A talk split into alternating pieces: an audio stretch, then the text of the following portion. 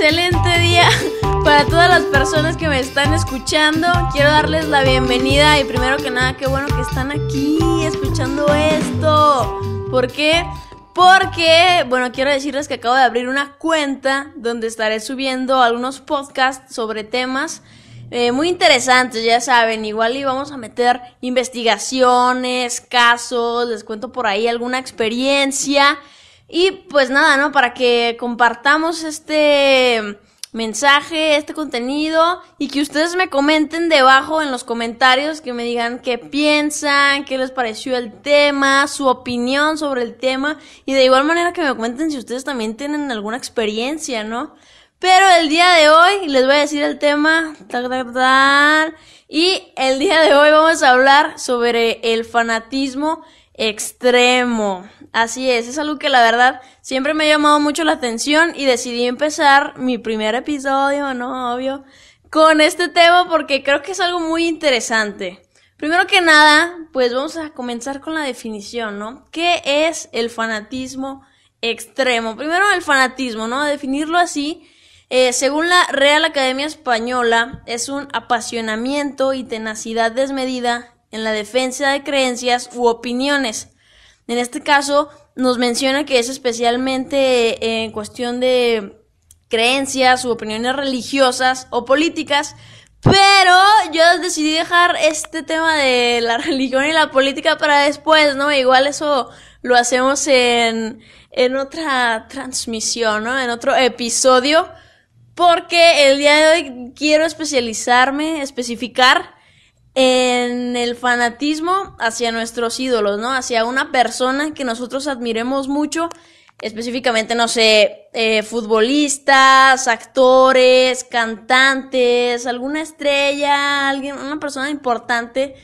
Bueno, no importante, sino que hay que tiene influencia, ¿no? Que es muy talentosa y que su trabajo lo ha llevado a tener reconocimiento, no sé, algún actor, un director, actrices, de todo tipo, ¿no? Cantantes. Y ah, el gallo, ¿no? Ahí va. Este, quiero primero comenzar con una pregunta.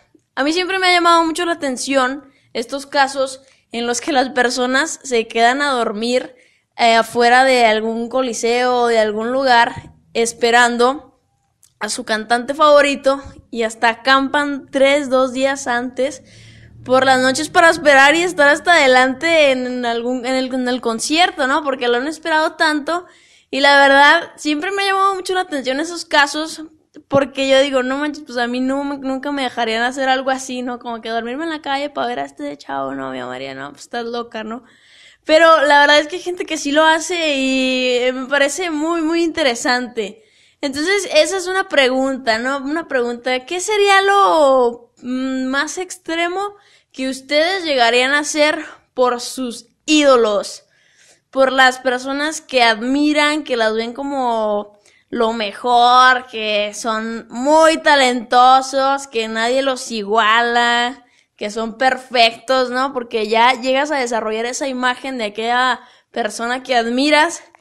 Y eh, les voy a contar además un caso sobre Jennifer López, sobre un fan acosador que tuvo, pero primero que nada voy a leerles una definición que está presentando aquí una revista de investigación que dice que esta, el fanatismo lo define como la adhesión incondicional a una causa, sin límites ni matices, hasta el extremo de realizar cualquier tipo de acción en su favor, incluso matar o morir.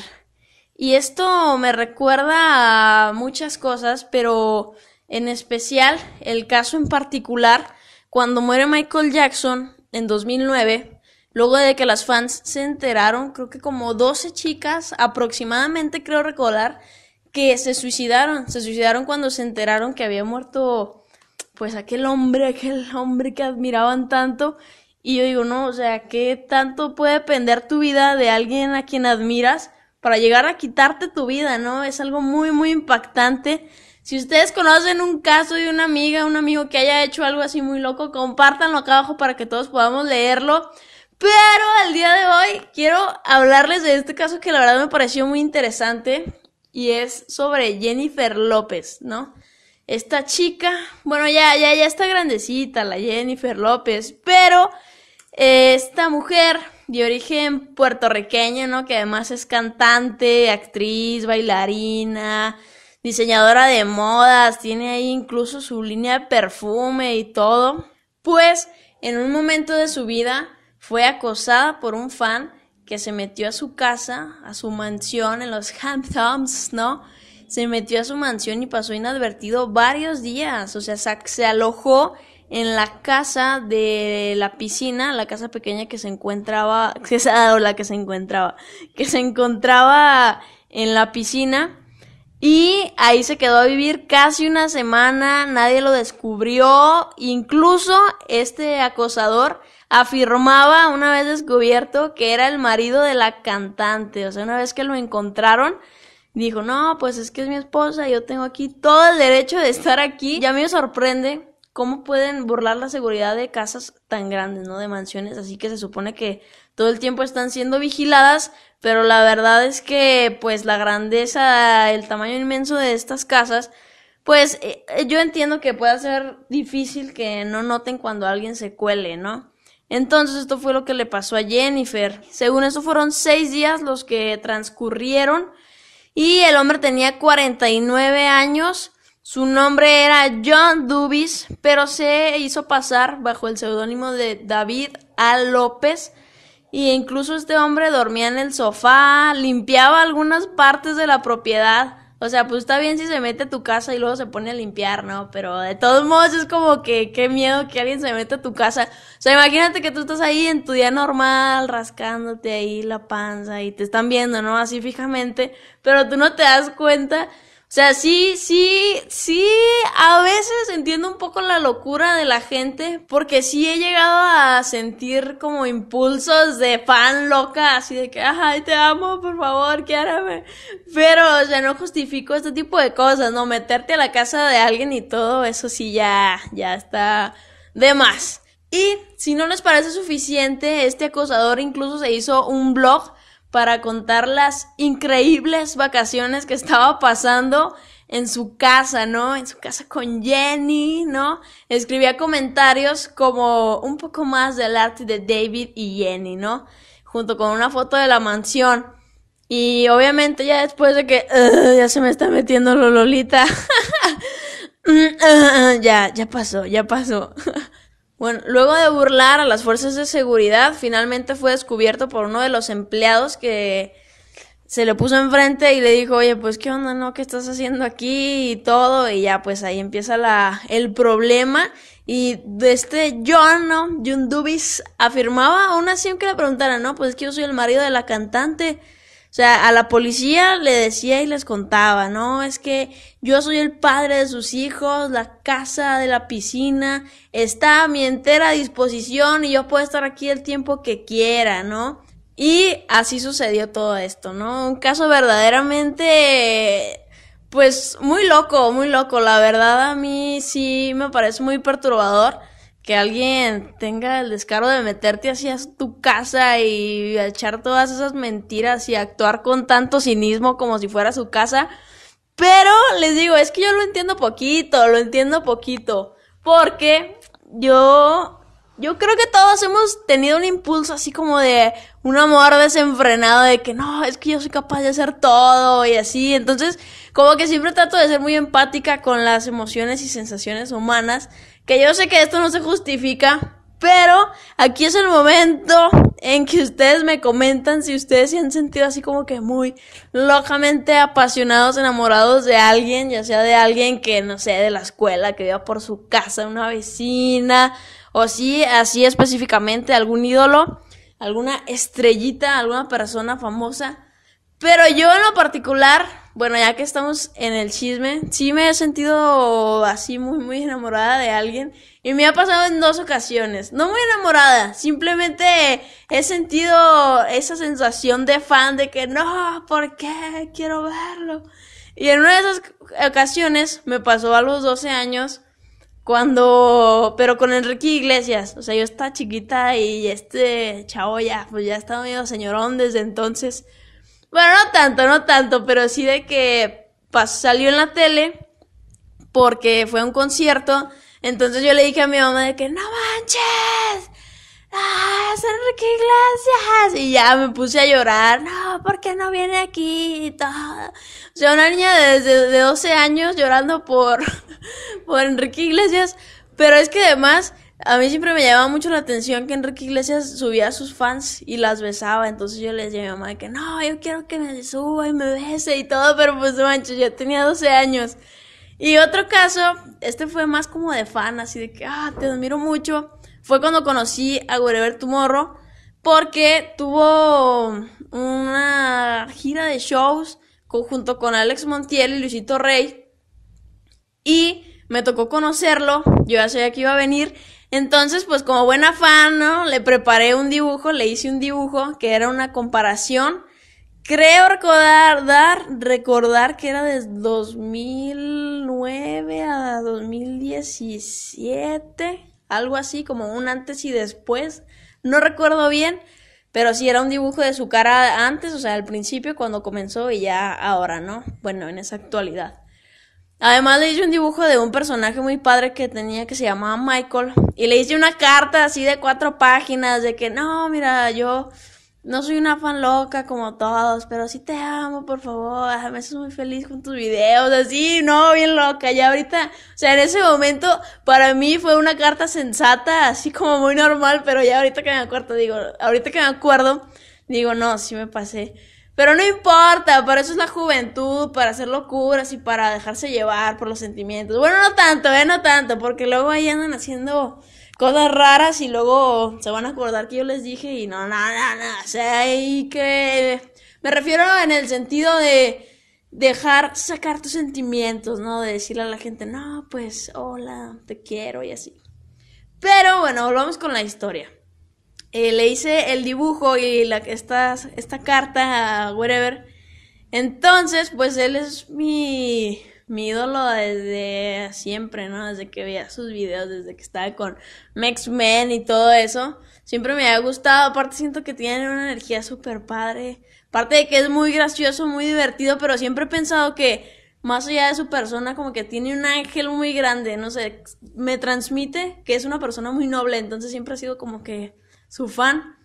Y pues por eso le hice todos esos obsequios. Estábamos ya ahí en el concierto en el concierto, en el show, que era como un palenque, entonces estaban en el centro estas tres personas que les mencioné y yo estaba medio adelante.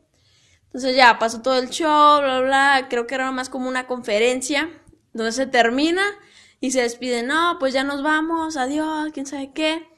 Y ándale, ¿no? Que yo estoy ahí con lágrimas, no, espérate, te tengo que dar esto. Pues obviamente entre todos los gritos nomás escucha. O sea, mi voz pasaba súper desapercibida. Pero total, no sé qué pasa, que dan una vuelta por todo el palenque corriendo y se meten y toda la gente de ahí se deja ir hacia el centro corriendo así, ¡ah! Se bajan de sus asientos, se van hacia el centro, parecían zombies, así una multitud corriendo a perseguirlos. Y pues yo ya, ya estaba adelante porque vi que nos estaban brincando. Entonces cuando ves que alguien se brinca, pues tú también te brincas, ¿no? Dices, no, pues ya ni modo. Y te agarras y te vas. Y luego, ya en el centro, Adri, mi hermana, cuando Wherever estaba corriendo, como que lo le puso todo el peso del hombro, del, así del brazo, y como que lo, lo tacleó para que se detuviera. Pero Wherever salió corriendo para adentro y yo, pues ya estaba ahí, ¿no? Ya como que, no, aquí está rápido, le doy el sobre. Ah, pero en eso, entre toda la multitud, pues que se me cae el celular, ¿no? Con una mano, en una mano tenía el sobre, en la otra mano tenía el celular y se me cae el celular, entonces estoy como que no manches, ya no se lo voy a poder dar. Y ya pues le dije a Adri, ¿sabes qué? Se me cayó el celular, dale el sobre, déjalo busco. Pues, o sea, eso fue así gritando, porque estábamos rodeadas de gente. Entonces ya Adri sale corriendo con el sobre a perseguirlo, ¿no? Como buena fan loca decía perseguir, a cazarlo, ¿no? ¡Ah!